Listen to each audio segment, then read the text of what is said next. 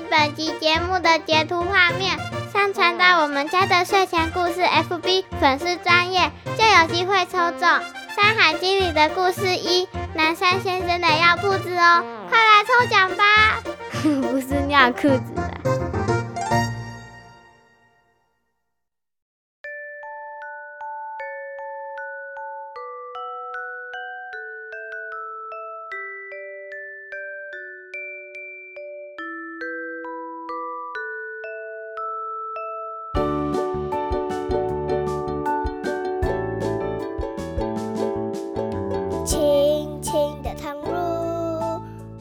欢迎收听我们家的睡前故事 Podcast 版，我是小妹的妈，我是小妹，小妹你好，我们今天要讲什么故事？南山先生尿裤子，不要再尿裤子，我们早就已经没有在讲尿裤子那本了，我们已经讲到第二集了啦。那你还记得吗？上一集小难跟那个双头人见到面了。最后，如果师傅回来看到他，就完蛋了。对，为什么？因为他答应师傅什么？不要接近那扇门嘛，对不对？嗯、不要去开那个锁。他自己开的。哎，对啊，又不是他，不是小难开的，是那个对对，双头人自己跑出来的。后来究竟怎么样了？我们赶快继续来听故事吧。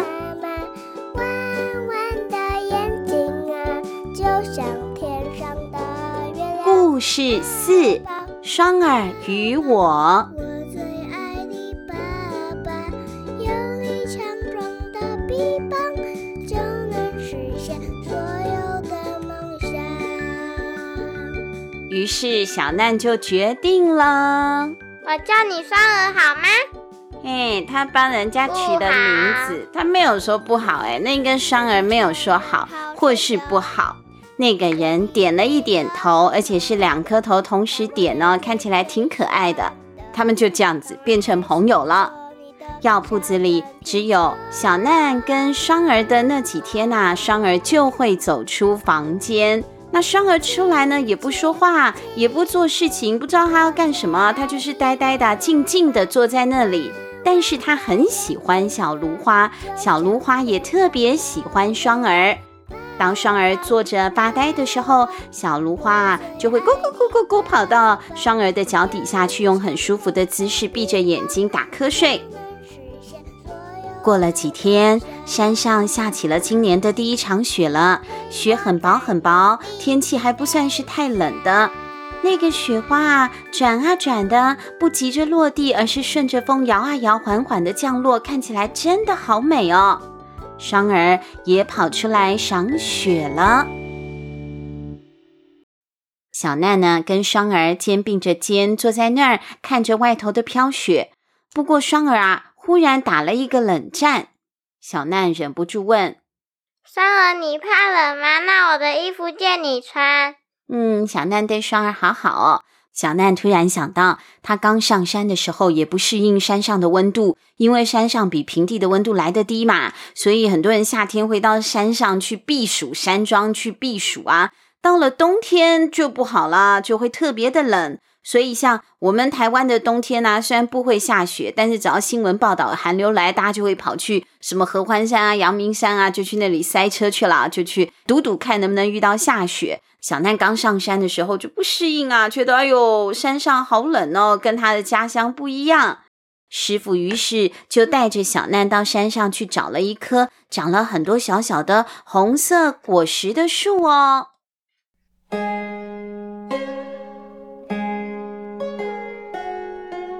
这棵树啊，叫做季柏，吃了它的叶子和果子就不会怕冷啦。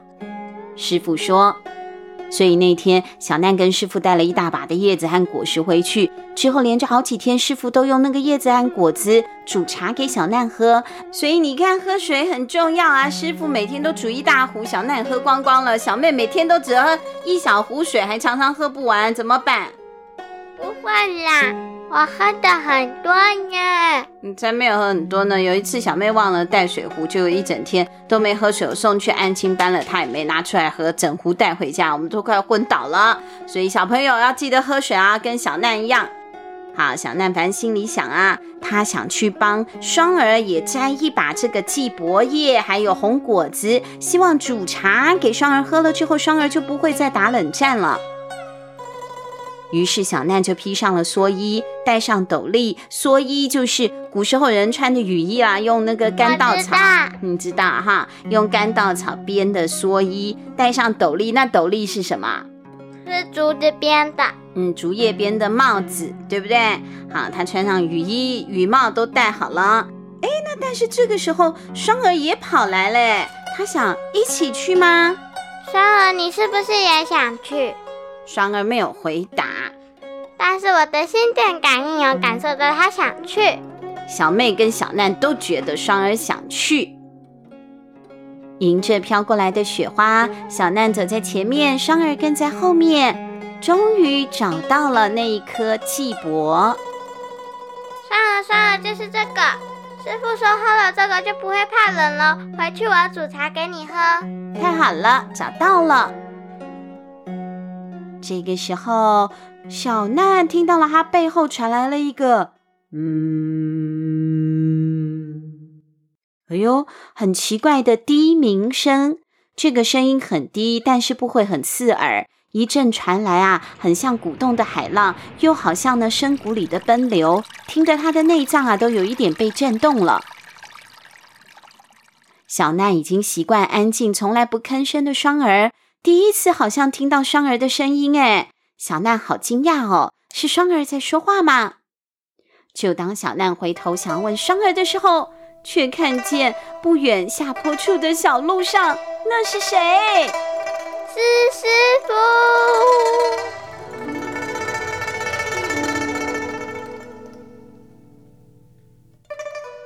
师傅说他不在的时候怎么样啊？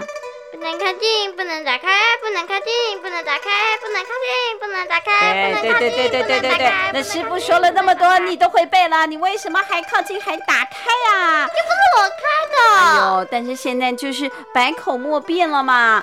当师傅跟双儿面对面的时候啊，小难觉得世界末日就要到啦。他呢，舌头打结，笑容冻结，脑子轰轰作响，一直想要找理由解释嘛。我都听听我解释。可是师傅倒是一点都没有气急败坏的要修理小难哦。师傅没有什么表情，很平静，仿佛一切都在他的预料之中。就在小难的面前，师傅跟双儿彼此对望。更让人惊讶的是，竟然是在小难心中德高望重的师傅，先拱手作揖。作揖就是两个手掌叠在一起，好像要那个拜拜啊，古时候人打招呼的方法，拱手作揖。师傅呢，拱手作揖完了之后，还对双儿啊微微的欠了一个身，就好像敬了一个礼，弯腰敬礼一样。双儿究竟是谁？是从哪里来的？哎呦，这个问题呀，等回到药铺子之后，师傅跟小难解释，小难就都懂了。双儿不是从哪个国家来的，也不是一般的人，毕竟他有两颗头嘛。他其实是平逢山的山神哦，大家叫他。焦虫。事情是这样的，有一年师傅啊，师傅是南山先生，他有一个朋友叫东海先生。师傅跟东海先生呢，他们啊一同出行，来到了中山山西的那个平逢山，就是双儿呆的平逢山。在这里有一个峡湾，如果要继续往下航行，就要通过峡湾，不然还要绕好大一个圈。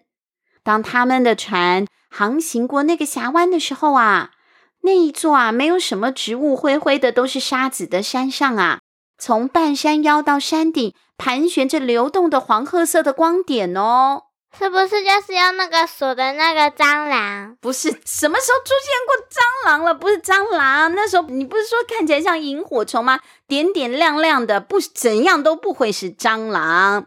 那等船那一靠近，开近了以后一看，哎呦，还得了啊！那个黄褐色的光点啊，像水流一样啊，好像漫过来了一样，流过来了一样。哎呦，掌舵的船夫啊，吓得大叫了。那个是土蜂，是一种蜜蜂。那现在怎么办呢？不敢过这个峡湾啊，怕被土蜂咬。就在困在那里的时候，一艘附近捕鱼的一个小船呐、就划过了。上头呢有一个老先生。哎呀，我们这个山上有一个山神，叫做蛟虫，他是所有的植虫之神。植虫，植服的植，植虫就是冬天会在土里头冬眠的那种虫，就叫做植虫。它是那种会冬眠的虫里面的那个大头头目啊，它是植虫之神，它可以召唤和指挥各种的蛇或者是虫，反正就是冬眠的那些爬虫类都归它管就对了。为了避免人来打扰它，有人靠近的时候，蛟虫就会指挥这一些蜜蜂，命令他们守护着山，守护自己。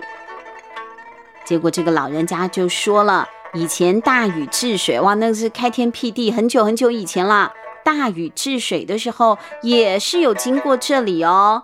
那个时候啊，是西王母娘娘的侍者三青鸟，有一只神鸟代为呢，哎，来拜托来说相。”蛟虫呢，才放了大禹一行人。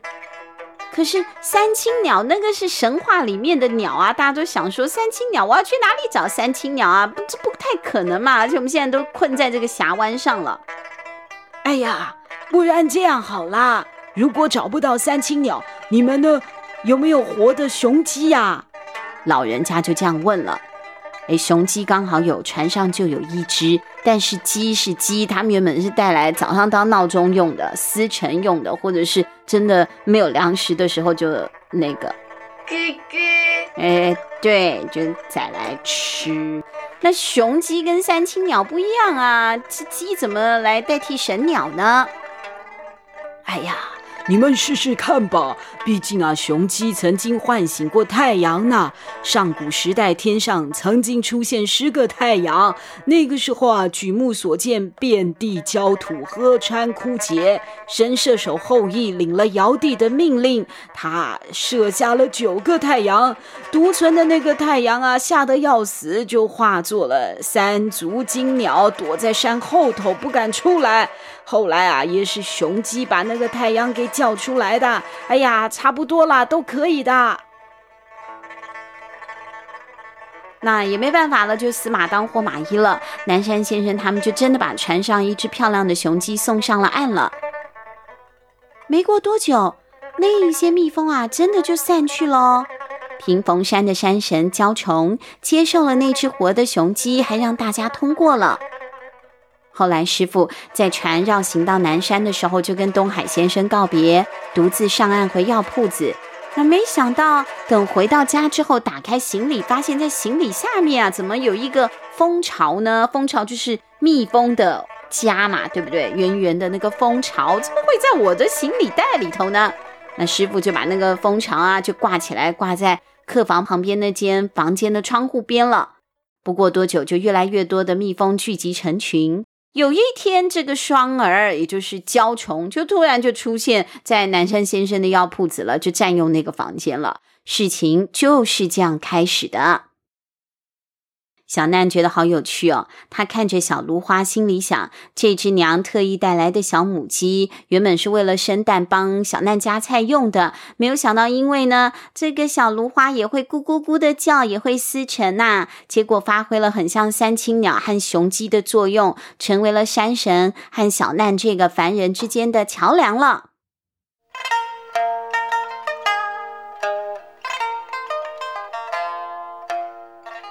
有一天，又是半夜的时候啊，有人敲门了。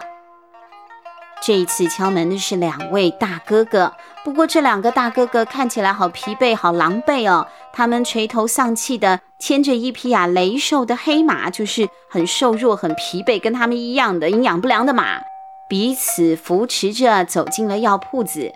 进门之后呢，师傅也没多说话，就呢请他们两个先坐下。赶快叫小难去拿一些温水，还有看有没有吃的，一起送过来。这两个人呢，穿着样式很像的士兵服装，不过还是有一点不太一样。衣服呢都灰灰脏脏、破破烂烂的，再加上几乎啊磨到穿底的鞋子，看来呢他们已经走了好长一段路了。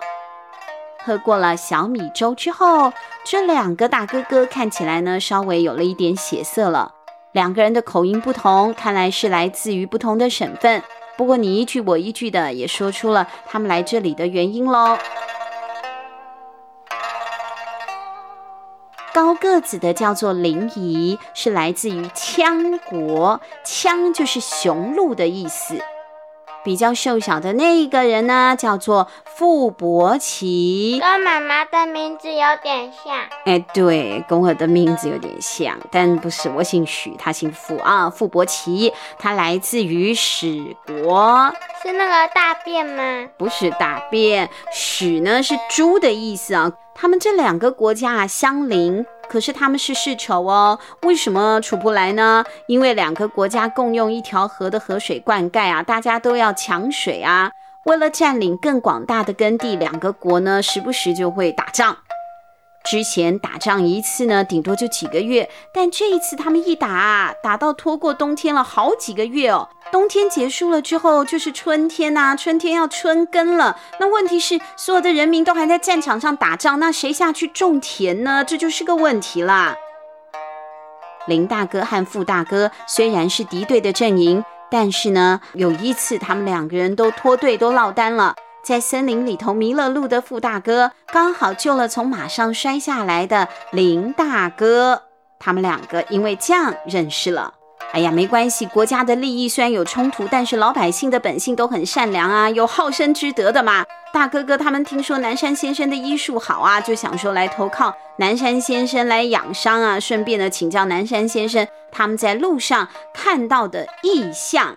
异象是大象吗？意象不是大象，意象就是很奇特的景象，他们看到了不可思议的东西了。对，就是小象。哎，就就这奇怪的景象了啊！好，什么样奇怪的景象呢？我们在一个枯井旁边看到了一只大公鸡。你看，不是大象，不是小象，是公鸡了。这只公鸡啊，羽毛都光彩夺目，很漂亮。从背影看呐、啊，哎呦，看起来肥嘟嘟的。我们已经几天没吃东西了，就想啊，拿箭一把射过去，看能不能打一个野味，填饱肚子。没有想到这个大公鸡一转身，我们看到了它的正面啊，吓得要死啊！就算那箭已经架在了弦上，我们也不敢拉弓射出去。大公鸡很大吗？还是很丑吗？应该不是因为很丑。就算跟人一样的大公鸡，我们也敢射的。可是那个鸡啊，哎呦，它转过来却有着一张人的脸，而且那个人的脸看起来还很生气的瞪着我们。哎呦，吓死人了！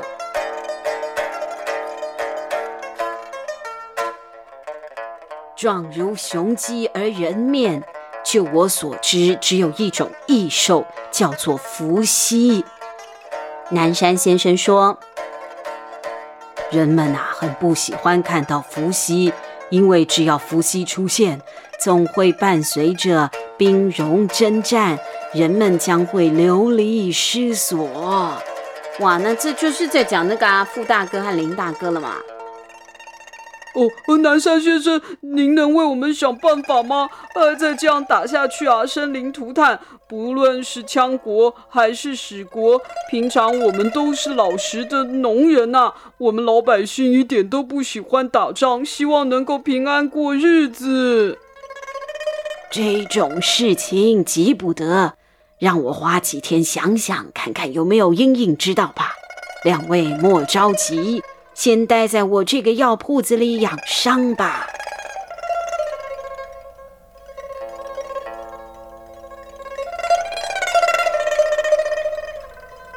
林大哥和傅大哥就这样住下来了。他们的伤都是皮肉伤，休息几天几乎都好了。只是师傅呢也不提怎么样救国家的事，反而要让两个大哥哥跟着小奈一起整理药材啊，做做杂事什么的。两位大哥哥久了以后啊，看起来就越来越心急，火气也越来越大了，态度渐渐变得很差。有一天呢，师傅叫小难上山采药，两个大哥哥也不去帮忙，小难就自己去了。采药采到了一半，突然小难听到了一阵马蹄的声音。这不是我们家的大勇吗？大友是谁啊？大友是一匹马，是南山先生养的两匹马里面的其中之一。大友的个性比较温和，比较亲人。小难心中升起了一股不祥的预感，顾不得工作还没完成，东西呀、赶快收一收，心急如焚的就往药铺子跑了。一边跑，他一边闻到空气中飘来了烧焦的味道。那是混合着泥土、苔藓、树叶、树皮的烧焦味，不像是平常啊他们煮饭或者是烧药材的味道。是谁在烧大自然的东西才冒出这样的味道呢？终于经过了一路的狂奔，跑出了小山，看到了自己家的药铺子了。师傅，师傅，师傅，师傅！哎呦，小娜好着急哦，他看到了师傅站在药铺子前的大树下。师傅没事，小难就放心了。这棵大树下是可以居高临下的看着山下的动静的。小难常常爬上去看。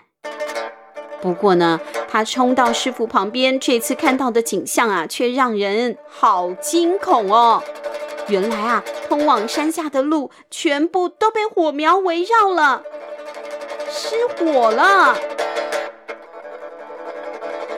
因为好一阵子没有下雨，加上最近天气特别炎热，天干物燥，让火苗好像贪婪的妖怪一样吞噬了一切。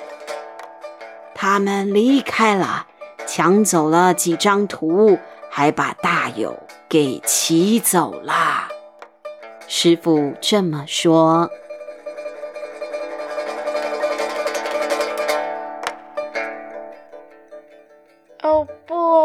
大有被骑走了。大有被骑走了。找一个肉吃。没有吃马肉啦，以前古时候的人牛肉啊、马肉不太吃。大有被骑走了，还算是小事呢。森林大火啊，才是大事呢。你看现在我们这个年代扑灭森林大火啊，都要花好多好多的功夫，都不见得扑得了呢。啊，这个火是那那两个偷马大哥哥放的吗？